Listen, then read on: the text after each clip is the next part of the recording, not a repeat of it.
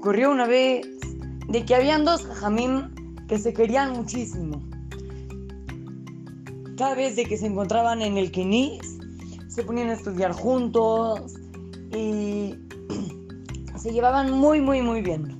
Una vez, un jajam le dijo al otro, oye, ¿por qué no te quieres venir a mi casa? A comer, te invito. Y el otro jajam le dijo, está bien, voy a tu casa. Cuando apenas llegaron a la casa del jajam, el jajam que vino, el invitado, vio que había muy poca comida en la mesa. Entonces dijo, el doctor no, no, no me deja comer. Entonces el dueño de la casa, el jajam que era el dueño de la casa, fue a la cocina y sacó muchísima comida y la puso en la mesa. Y ahora sí, los dos jajamim se sentaron a comer. Cuando el jajam que estaba de invitado se fue,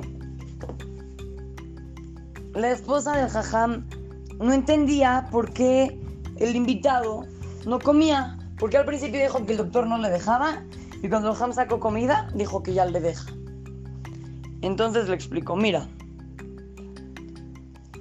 cuando dijo que el doctor no le deja, se refiere a que el Rambam, que era un jajam muy grande, dijo que no se puede si te invitan a una casa, si hay poca comida, no se puede comer ahí porque esa comida es del dueño. Y en el momento que vio que yo saqué mucha comida, entonces ya comí. Pero la esposa le preguntó, ¿y por qué dijo que el doctor no le deja? Bueno, jajam porque el Rambam, además de que era un jajam enorme, también era un doctor. Niños, de este macé podemos aprender cosas muy interesantes. A mí la que más me llamó la atención es, si no sabemos algo, hay que ir y preguntar.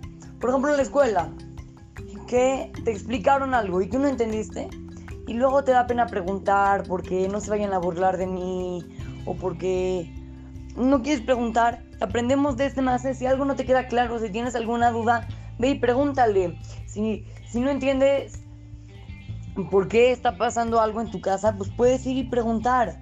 No pasa nada, siempre cuando una persona pregunta, aprende. El que pregunta no es tonto, al revés.